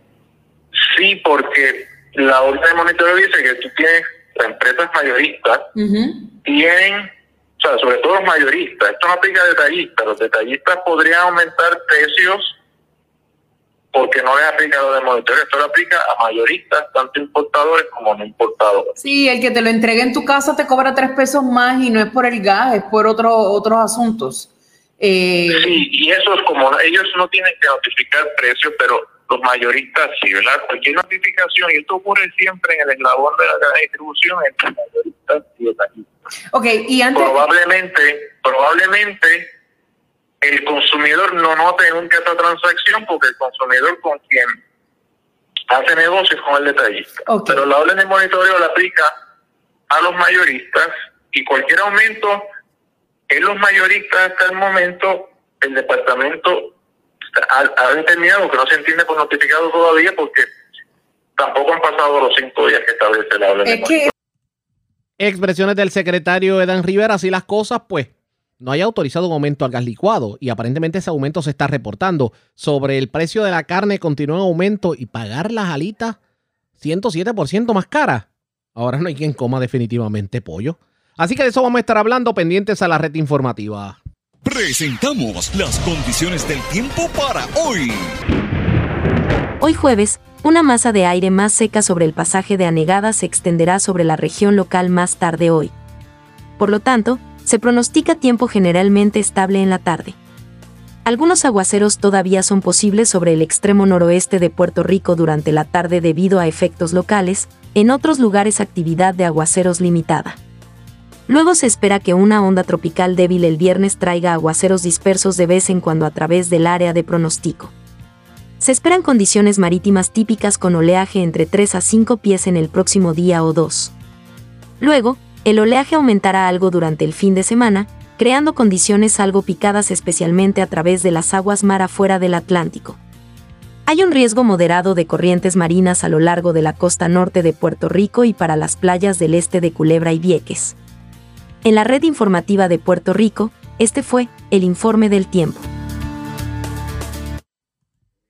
La red le informa. Señores, regresamos a la red le informa, el noticiero estelar de la red informativa. Gracias por compartir con nosotros. Continuaron en el Capitolio, en la Cámara de Representantes, las vistas públicas de la Comisión de Desarrollo Económico sobre la resolución 296. Y, esta, y es esta que investiga estos incentivos que se le da a gente con mucho poder adquisitivo para que se vengan a vivir a Puerto Rico y a, eh, y a invertir en Puerto Rico. Es la llamada Ley 20 y Ley 22 y estuvo la mar de interesante. Aquí se le está dando oportunidad a millonarios a que Puerto Rico se convierta para ellos en un paraíso fiscal, que no paguen contribuciones, pero que no aporten a Puerto Rico. Esto fue lo que ocurrió en la vista pública. Y se había criticado en el pasado por negligencia de muchos gobiernos y porque no estaban, estaban muy segregados. Había un incentivo que daba Hacienda y otro que daba fomento y, y ese tipo de cosas. Era bien difícil seguirles rastro al cumplimiento de ellos. Más allá de, lo sorprendido que estoy, que, es ahora que se van a hacer este tipo de estudios, yo creo que no debe ser solamente ley 2022. Al final del día, de hecho, yo fui uno de los dos populares que voté a favor de ese código, junto a la delegación de PNP en ese entonces, entendiendo que era un mecanismo más efectivo, quizás no todo lo que yo quería, pero más efectivo para darle de incentivo. El incentivo no es malo. No hay, no hay país en el mundo que no tenga incentivo. Lo que hay que pelear con el incentivo es si logra el objetivo o no, y que la gente cumpla con lo que se compromete. Eso son mis palabras. Señor presidente, Carlos Fontán para propósitos de récord, referente a, a, esas expresiones, estamos obviamente eh, de acuerdo con usted. Empezamos con ley 22, vamos a proceder con ley 20, vamos a proceder con ley 73, que quiero que quede claro para récord el objetivo de nosotros y el, el norte de, uno de los nortes que tenemos en el Departamento de Desarrollo Económico es cumplir y fiscalizar estas leyes. Eh, y sí se ha mencionado que en el pasado no, no, se, ha, no se ha hecho una auditoría, este, pero también es cierto que en menos de seis meses comenzamos el, el, el primer procedimiento de auditoría de cumplimiento que evidencia que más allá de venir aquí a decir, no, vamos a hacer una auditoría, vamos a fiscalizarla, estamos cumpliendo con ello y que no le quepa la menor duda de que vamos a proseguir. Ley 22, comenzamos con ley 22, con ley 20, con ley 73, que eso sí es, es una misión que tenemos. Perfecto. Sí, brevemente. Sí, brevemente. Sí, podamos comenzar las preguntas. Adelante, lo sé, y yo sé que a, través de las preguntas usted nos, nos pueden aclarar muchas cosas. Este, yo soy creyente de tanto de la ley 20 como la ley 22, pero a mí se me hace bien difícil que después de tres cuatrienios estemos hoy hablando aquí que ustedes no han, medido, no han medido nada y han auditado nada sobre un programa tan importante que ahora me lleva a mí a, cuestionarme. Yo tenía una serie de preguntas, pero no me atrevo porque en una de sus ponencias... yo, yo, yo, yo, le sugiero que las haga. No, no, las vamos a dejar en el jefe. Es que, mire, nos dicen que, ejemplo, ustedes, que esta ley ha creado 4.400 empleos, escuché en una. Exactamente. ¿Cómo, DH, ustedes me van a decirme que crearon 4.400 empleos si eso no se ha auditado? Esos son eh, eh, números que ustedes tienen, pero que no han sido validados. O sea, venir aquí a decirme a mí que han creado 4.400, y créeme, para que esté claro, yo creo en esta ley. Yo también, al igual que compañero, yo voté a favor pero yo creía estaba eh, en el entendido de que esto ya ustedes lo habían validado, porque las auditorías son eso, auditar programas como ese. Entonces, ¿cómo vamos a seguir diciéndole al país? Y ahora yo me tengo que detener a decirle que este programa es un programa que hace falta, que yo no tengo duda que hace falta, porque creo que, pero se me hace bien difícil ahora eh, con, con, la validación. Eh, eso me lleva a decir, a, cuestionarme también otra cosa. Eh, ¿Estaremos cumpliendo, esa gente que han venido a invertir aquí, están cumpliendo con las leyes? No, eso no, no lo tenemos. Así que eh, yo, ¿verdad? Yo quisiera que... Estamos dejando que los compañeros hagan unas expresiones. Sí, sí. Pues, yo lo que quisiera es... Eh, yo lo que quisiera, compañeros, es que hoy ustedes le dijeran a esta comisión, más allá de que van a comenzar una auditoría, es que nos digan fecha de comienzo, eh, plan de trabajo. Yo no puedo seguir aquí escuchando, no, vamos a hacer, pero de aquí nos reunimos de aquí a dos o tres meses, no, todavía no, no estamos iguales. Eh, a mí me decía un jefe que cuando nos decían, la respuesta era, estamos trabajando con eso, era que no se estaba haciendo nada.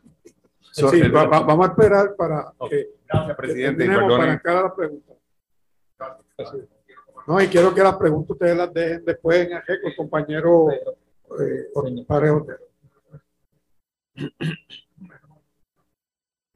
Señor Santa, Santa Ponte y de Juan Cámara de Creo, este, ambas leyes, ¿verdad? Santa Rodríguez, Santa Rodríguez, Santa no, no vuelta porque estoy señor padre. No, pero vuelta. vuelta por, ah, estoy señor padre, el senador.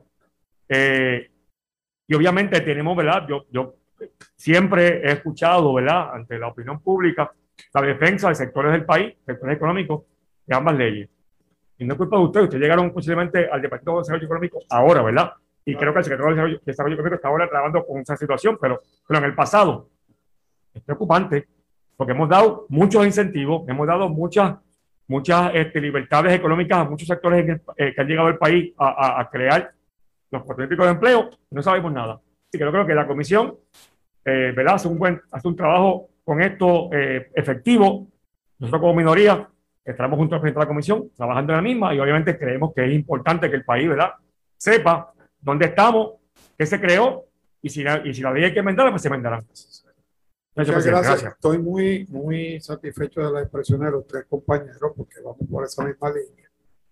Aquí hay un buen número de compañeros que piensan que la ley se debe derogar. Esa es la verdad. Pero nosotros quisimos abrir esta investigación sin asumir postura, por eso que dice para enmendar o derogar la ley, para tratar de buscar puntos medios puntos de encuentro y ver si de verdad la ley es efectiva o no lo es, si lo que se está dando. Yo quiero comenzar con que usted me explique brevemente para que el pueblo pueda entender lo que estamos evaluando aquí, que es la ley 22. O sea que, ¿cuál es el propósito de la ley 22? La ley 22. Identifíquese, por favor. El- Siempre, perdón, es por el audio. Ok. Eh, Carlos Fontán, director de la Oficina de Incentivos, nombre, el nombre corto. Eh, la oficina, eh, la ley 22 tiene el propósito de atraer. ¿Usted está vacunado? Sí. Le pido que se quite la mascarilla para que Los lo demás miembros no tienen si problema. obesidad. Ok, ok. Eh, tiene el propósito de atraer individuos inversionistas para que inyecten capital y se inserten a la economía ah, de Puerto Rico, ya sea mediante la creación de negocios, ya sea mediante la adquisición de bienes, de servicios, de artículos. Todo esto que le estoy diciendo eh, surge de la misma exposición de motivos. Eh, durante la mañana de hoy, quiero llevar dos mensajes extremadamente importantes. Pero vamos, vamos suave con los mensajes, vamos a ir contestando las preguntas. Si no, nos vamos por, por la tangente, nos vamos este, alargando. Nosotros tenemos muchas preguntas que hacerle directamente sobre esta ley. Estamos investigando. Le pregunto, usted dice que es que trae- para traer inversionistas que vengan a Puerto Rico y pongan su capital aquí. ¿Qué inversiones hacen aquí? Eh, referente a la vertiente de... Estamos hablando de la ley 22, no me, no me mezclen ninguna de las otras. No, no, y eso es claro. Ley 20 es una cosa, ley Sí, 22 sí, es otra, hoy por es eso la 22. separé, porque pude haber hecho 22. las dos y las separé.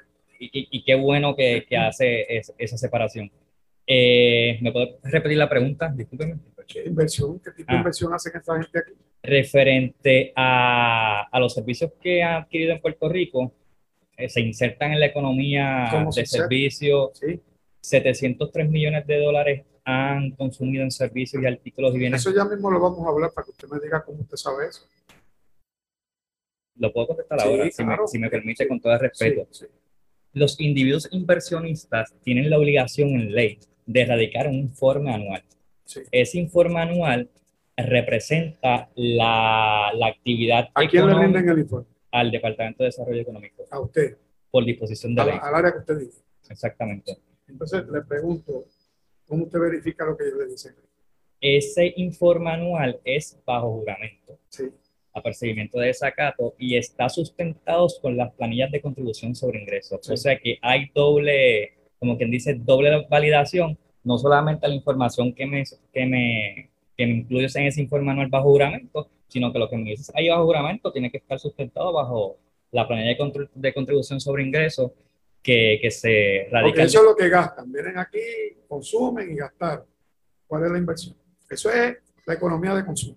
En la economía de consumo, 703 millones de Perfecto, dólares. economía de consumo. Esto todo el mundo consume, porque no hay forma que no se Y, consuma. y eso resulta en Y 40, si tienen que vivir aquí, tienen que consumir y eso, y eso resulta en 40 millones eh, de pago de IVA. Estamos hablando de la inversión. Yo le pregunté cuál es la inversión que ellos tienen que hacer aquí. La otra inversión que están haciendo es la compra de propiedad inmueble. ¿Eso es un activo pasivo? No, la compra de, de propiedad inmueble ya sea residencial o ya sea comercial. Y en ese renglón han, han contribuido en 1.3 billones de dólares y, y se divide eh, 1.1200 Está en el, en- está en el, en el estudio, 1.200 y pico de, de ¿En el millones. estudio de quién o qué estudio? En el estudio de, de estudios técnicos, Ah, co- comisionado eh, en el 2019, a final del 2019. Sí. La data específica, si me permite, Sí, yo quiero que usted nos envíe en un plazo de 20 48 horas a esta comisión el desglose de ese uno punto tanto que usted dice del del billón de dólares. Para que ustedes entiendan, porque debe haber mucha gente perdida en estos momentos. Lo que ocurre es que se le está dando dinero, digo, no se le está dando dinero, se le está permitiendo a un sinnúmero de personas con mucho dinero que vengan a Puerto Rico a vivir, que no paguen contribuciones, pero la condición es que ellos inviertan en Puerto Rico. Y se está dando la ley, pero no se está supervisando y parecería que muchas personas están aprovechando el paraíso fiscal, pero no está siendo beneficioso para Puerto Rico. Y obviamente la ley se convierte en letra muerta. Y esa investigación se está dando. Nosotros estamos contribuyendo a hacer ricos a los ricos. Y nosotros como pueblo estar más pobres de lo usual. Le vamos a dar seguimiento pendientes a la red informativa. La red le A la pausa, regresamos con más en esta edición de hoy jueves del Noticiero Estelar de la red informativa. La red le informa. Señores, regresamos a la red Le Informa. Somos el Noticiero Estelar de la red informativa edición de hoy jueves. Gracias por compartir con nosotros. Continuamos viendo eh, que se reflejan aumentos en las facturas de energía eléctrica a pesar de los problemas serios que tiene Luma para atender averías. Y muchos se preguntan, ¿se justifica lo que estamos viendo en la factura? Pues vamos a escuchar declaraciones que le diera Ángel Rivera, quien es el eh, uno de los comisionados dentro de la Junta de Gobierno de la Autoridad de Energía Eléctrica, en entrevista, en entrevista con Ayola Virella del periódico Metro. Esto fue lo que dijo sobre el particular proyecciones son que según el, el, ¿verdad? Los distintos países van reactivando sus economías, sube la demanda, así que va a seguir en aumento el costo del petróleo. ¿Han hecho en el negociado alguna proyección de cuán cara estaría la luz en Puerto Rico en algún punto en lo que resta de año? Eh, con relación a esa proyección, eso fue uno de los factores por la cual se vio el alza. ese 1.48, la inmensa mayoría de ese aumento fue precisamente por la proyección del costo de compra de combustible. Para tener una idea, durante los meses de eh, abril, mayo y junio, el costo de barril, el, costo del petróleo, de, los combustibles, no del petróleo, sino los combustibles que compra la autoridad, estaban entre 75 y 80 dólares, tanto para el bunker C como para el destilado. Para el próximo trimestre, que es julio, agosto y septiembre, el precio del bunker se espera que esté entre 80 y 85 dólares, que es un aumento, y también el destilado, que es el diésel, eh, se espera que esté entre unos 90 y 95 dólares. Ese aumento está proyectado durante esos, esos tres meses. Por encima de esos tres meses es difícil de proyectar, dado el caso de cómo se comportan los mercados. Sin embargo, eh, una de las razones por el aumento es esa, de que en efecto esa proyección de, de costo es mucho más alta. Sin embargo, tengo que puntualizar en este, en este momento que actualmente para el, la tarifa que entró en vigor ahora, para un cliente residencial eh, está en 21, aproximadamente 21.17 centavos por kilovatio hora sin embargo, antes de la pandemia, o sea, el año pasado, antes de que empezara la pandemia, el costo del kilovatio hora estaba en 22.5 centavos. O sea, que todavía, aún con esos aumentos, estamos por debajo de los precios o de los costos que teníamos antes de la pandemia. Tenemos que recordar que en marzo, mayo, entre marzo y mayo del año pasado, hubo un desplome mundial de los costos de combustible y el negociado en mayo del año pasado hizo una reconciliación y redujo ese costo de 22.5 centavos a 17.4, una reducción de aproximadamente 5 centavos por kilovatio hora, que lo que hemos visto en los últimos en, los, el último año es el mercado recuperándose de ese desplome que hubo. ¿Ya tienen alguna proyección en sus cálculos eh, de cuánto aumentará la tarifa o cuánto impactará la tarifa el hecho de que la Autoridad de Energía Eléctrica en algún punto próximamente comenzará a pagar su deuda luego de la negociación, eh, ¿verdad? Bajo, bajo, bajo la reorganización eh, del proceso de promesa. Sí, dado el caso de que todavía eso está bajo el título 3, está bajo la consideración de la jueza, sin tener un plan de ajuste y sin tener exactamente cuál va a ser eh, la deuda que se va a pagar o el porciento de la deuda que se va a pagar o cuál va a ser lo, cuáles son los términos, es bien difícil especular. Así que en estos momentos no se ha hecho el cálculo precisamente por eso, porque cualquier cálculo que se haga es altamente especulativo basado en que no tenemos una decisión todavía por parte de la Corte del título 3. Quería preguntarle, la gente, y sobre todo recientemente con los problemas del servicio de la autoridad, eh, y el tema del, del, precio de la luz ha seguido o ha tomado auge el tema de eh, poner paneles solares y desconectarse de, la autoridad, ¿verdad? Eh, eso es algo que ustedes están mirando en el negociado porque mientras menos clientes queden, menos para dividir, ¿verdad? El costo de la operación de la autoridad. Sí, en ese sentido, el negociado tiene un, tiene un caso abierto que es el NPR MI 2019-0016, que es el estudio de la interconexión de los eh, sistemas distribuidos en, las casas. Y como bien usted dice, el, hecho de que se, mucha más gente busque otras opciones, eso, eso incide en, específicamente en, eso, en esa tarifa base, dado el caso de que los otros costos son costos variables que dependen precisamente del consumo. En la medida en que el consumo baja, por ejemplo, se consume menos combustible, son menos gastos de combustible y son menos eh, lo que se tiene que recuperar y ese combustible, por ejemplo, se distribuye entre las personas que realmente lo utilizaron.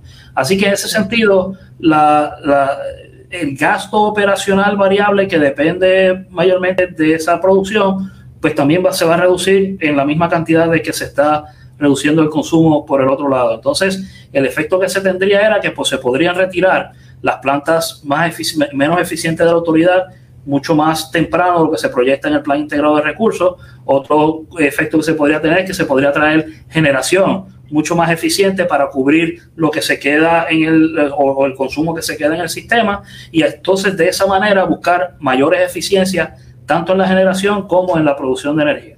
Sí, pero en el tema de la deuda, y eso sí no nos lo despinta nadie, eh, la deuda de la autoridad se dividirá entre los clientes que queden en la autoridad.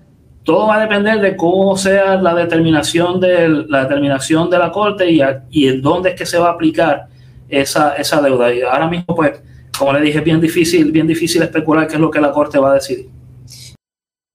Eso dijo el funcionario sobre lo que tiene que ver con los aumentos, pero esto de las facturas estimadas, que vemos ahora que están llegando muchas facturas estimadas a los eh, abonados de la Autoridad de Energía Eléctrica bajo la sombrilla de Luma. Eh, ¿Esto es legal? ¿No es legal? Esto fue lo que dijo el comisionado. Nada. ¿Ustedes estarán observando este asunto?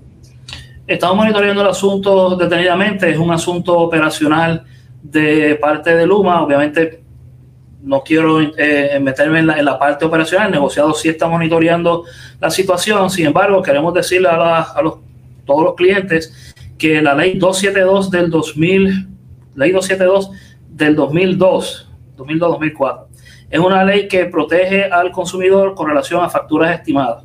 Esa ley dice que si le emiten una factura estimada por X número de meses, la, la autoridad o Luma no puede hacer un ajuste más allá de 120 días hacia atrás. En otras palabras, si se le estima por seis meses y tratan de hacerle un ajuste, el ajuste solamente va a cubrir los primeros cuatro, los últimos cuatro meses.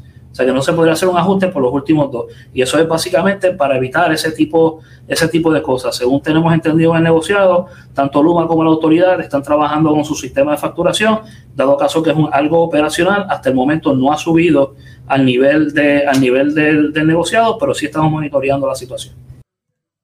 Ya ustedes escucharon expresiones del comisionado del negociado de energía en cuanto a lo que tiene que ver con el aumento de energía eléctrica. Y lo que tiene que ver con las facturas estimadas, obviamente respiraremos profundo en este sentido. Vamos a cambiar de tema porque, señores, faltan como dos mil, bueno, casi cuatro mil maestros sin reclutar y estamos a cuánto, a, tres semanas de comenzar el inicio escolar. Y ante ello, la presidenta de la Comisión de Educación de la Cámara de Representantes, la representante eh, Débora Soto hizo un llamado al gobernador a atender la crisis en el Departamento de Educación y de hecho cuestionó que los directivos de dicha agencia de gobierno no asuman su responsabilidad. Y la pregunta es, ¿se le está dando largas al asunto? La representante en línea telefónica, saludos, buenas tardes, bienvenida a la red informativa. Saludos, buenas tardes y buenas tardes al público que nos escucha. Y gracias por compartir con nosotros. ¿Cuál es su preocupación? Cuéntenos. Sí, la preocupación no solamente de esta servidora eh, como presidenta de la Comisión eh, de Educación, sino más bien de, los directores escolares y, de toda la comunidad escolar. Sabemos que apenas faltan 23 días para comenzar las clases, fechas que todavía los directores no saben ni maestros cuándo en sí comienzan las clases. Hay incertidumbre en, en los padres, en las madres, eh, en los mismos jóvenes, niños que, desean regresar a, una escuela que esté segura. O sea, que estamos hablando de que a su juicio el Departamento de Educación a estas alturas del juego está perdido en el espacio y le preocupa obviamente que haya solución a este tipo de problemas en tres semanas. Yo creo que, que es una, ¿verdad? Eh, todos los años siempre el magisterio, los directores, tenemos esa, ¿verdad? Esa eh, preocupación de, de si vamos a llegar a la escuela, si vamos a recibir a los estudiantes en un lugar seguro, si la escuela está pintada. Todos los años siempre es el mismo problema, pero esta vez eh, yo creo que, estamos en una crisis. El Departamento de Educación en estos momentos no sabe ni la hora que es, y si así se puede decir. Así que yo creo que, que es hora de que el señor gobernador, ¿verdad?, le preste atención y, y que de verdad demuestre el interés de que los maestros y maestras puedan regresar a un salón de clase y sobre todo están los maestros y las maestras, están las plazas cubiertas. Yo creo que aquí se está en juego lo que es la educación de nuestros niños. Eh, sabemos que hace un año y medio los niños no tocan, ¿verdad? Y los jóvenes no van a un salón de clase. Así que yo creo que, eh, ¿qué va a pasar? Se le entregará nuevamente la computadora a los niños, los niños de educación especial recibirán su acomodo razonable en el área sur, a donde van estos estudiantes a tomar ¿verdad? la enseñanza, si es en módulos, si es en salones, si es en unas clases interlocking. Yo creo que yo te tengo que decir a ti que nada de eso se sabe hoy. Y definitivamente es preocupante tomando en consideración eh, el año completo que los estudiantes estuvieron obviamente en clases virtuales por la pandemia. Eh, esto quien verdaderamente se perjudique es el estudiante, porque aquí qué progreso académico puede haber con un estudiante. Yo creo que, se perjudican tanto los estudiantes como los mismos maestros, porque el maestro tiene que prepararse, un maestro eh, eh, a veces está dos meses, ¿verdad? Como siempre están las personas criticando que son dos meses de, vacaciones, pero son dos meses que la realidad es que el maestro está buscando información, se está preparando, está haciendo los planes, tiene que estar comprando sus materiales para decorar el salón. Eh, yo creo que aquí se, se, ve perjudicado toda la clase magisterial, los directores están preocupados. están recientemente que he estado visitando escuelas donde la preocupación de algunos directores donde los comedores escolares están cerrados porque después, a raíz de los terremotos, eh, eh, tienen paredes agrietadas, nadie dice nada, eh, los directores envían comunicados, AFI no contesta, el Departamento de Educación no contesta. Así que yo creo que, que nosotros para poder tener ¿verdad?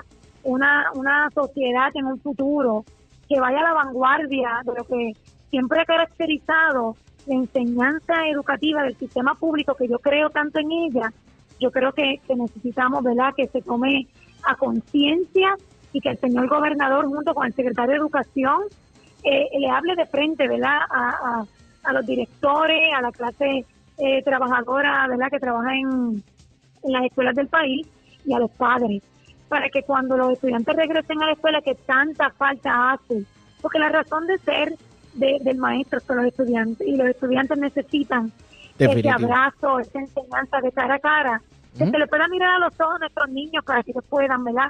No solamente en lo educativo, también en lo emocional y en lo social. Definitivamente. Gracias, representante, por haber compartido con nosotros. Buenas tardes. Siempre a sus órdenes. Como siempre, la representante de Soto. La pausa. Regresamos con más en esta edición de hoy del Noticiero Estelar de la Red Informativa. La red le informa. Señores, regresamos esta vez a la parte final del noticiero estelar de la red informativa de Puerto Rico. ¿Cómo está Estados Unidos? ¿Cómo está el mundo a esta hora de la tarde? Vamos con DN, nos tienen un resumen completo sobre lo más importante acontecido en el ámbito nacional e internacional. El presidente Joe Biden pronunció el martes en la ciudad de Filadelfia un importante discurso sobre el derecho al voto en el que acusó al Partido Republicano de subversión electoral e instó al Congreso a aprobar la ley para el pueblo que protegería el derecho al voto a nivel federal. Tan solo este año, 17 estados han promulgado, no solo propuesto sino promulgado, 28 nuevas leyes para dificultar el voto de los estadounidenses, sin mencionar, y presten atención, casi otros 400 proyectos de ley que los miembros republicanos de las legislaturas estatales están intentando aprobar. 400 additional bills sin embargo, Biden no pidió el fin de la regla de obstruccionismo legislativo, que muchos ven ahora como la única forma de eludir el obstruccionismo republicano y aprobar una legislación para proteger el derecho al voto a nivel federal. Visite democracynow.org barra es para obtener más información sobre los derechos electorales en una entrevista con dos de los representantes demócratas del estado de Texas que huyeron esta semana a Washington, Para bloquear la aprobación de proyectos de ley destinados a reducir la participación electoral impulsados por los republicanos del Estado. A medida que los casos de coronavirus continúan aumentando en Estados Unidos, el gobierno de Biden ha comenzado a vacunar a las personas detenidas en las cárceles del Servicio de Inmigración y Control de Aduanas con la vacuna contra la COVID-19 fabricada por la compañía Johnson Johnson. Alrededor de 20.000 personas que están bajo la custodia del Servicio de Inmigración Han dado positivo por coronavirus desde el inicio de la pandemia y se han confirmado nueve muertes. En otras noticias, la Casa Blanca recibirá esta semana a la canciller alemana Angela Merkel. En vísperas de la visita de Merkel, un grupo de legisladores demócratas solicitó una reunión con la líder, ya que están pidiendo a Alemania que abandone su bloqueo de una exención de los derechos de propiedad intelectual de las vacunas contra el coronavirus por parte de la Organización Mundial del Comercio. Manifestantes llevaron a cabo movilizaciones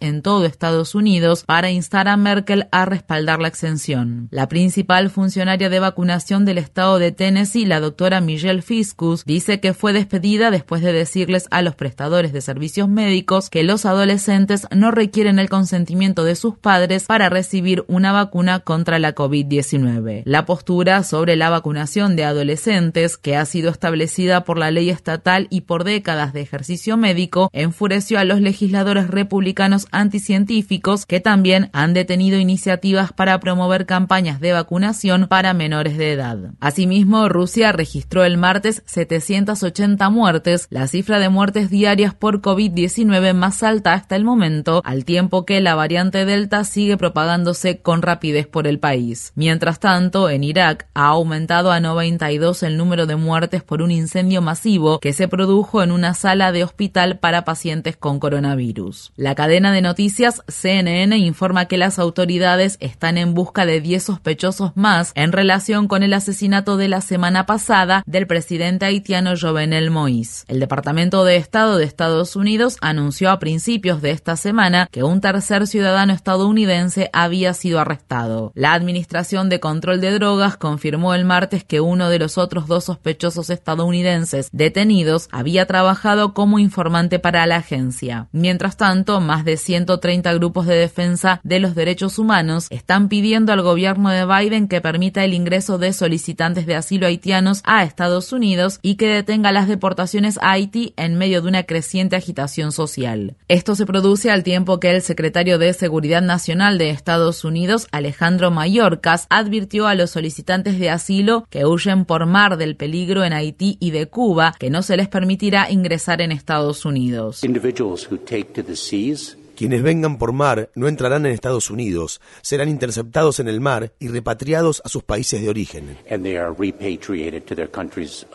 El mismo Mallorcas es un inmigrante cubano que huyó de la isla con su familia cuando era niño. Activistas en defensa de la justicia para inmigrantes están instando al gobierno de Biden a adoptar un enfoque más humano y dejar de implementar políticas anti-inmigrantes. En Sudáfrica, la policía declaró que el número total de muertes por las protestas y la convulsión social en curso ha aumentado a por lo menos 72 personas. Al menos 1.200 personas han sido arrestadas desde que comenzaron las protestas. Las manifestaciones estallaron después de que el expresidente Jacob Zuma, quien fue acusado de desacato al tribunal, comenzara su sentencia de 15 meses de cárcel por negarse a testificar en una investigación por corrupción gubernamental. Los manifestantes han expresado su frustración por la profunda pobreza y desigualdad en el país, al tiempo que Sudáfrica lucha contra una ola devastadora de casos de COVID-19. En la ciudad de Ramallah, en los territorios ocupados de Cisjordania, miles de personas se congregaron para el entierro de la activista por los derechos humanos Suja Yarrar, de 31 años, cuyo cuerpo fue encontrado el domingo en su casa. Según se informa, Jarrar murió de un ataque al corazón, aunque no se ha confirmado la causa.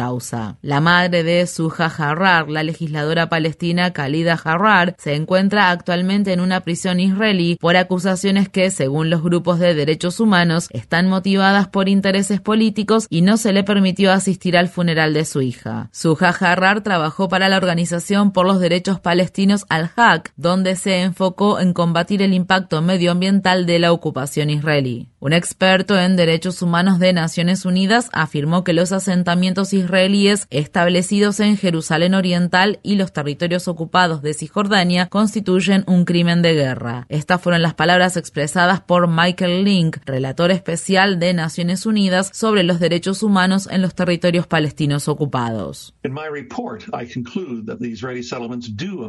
En mi informe llego a la conclusión de que los asentamientos israelíes constituyen un crimen de guerra.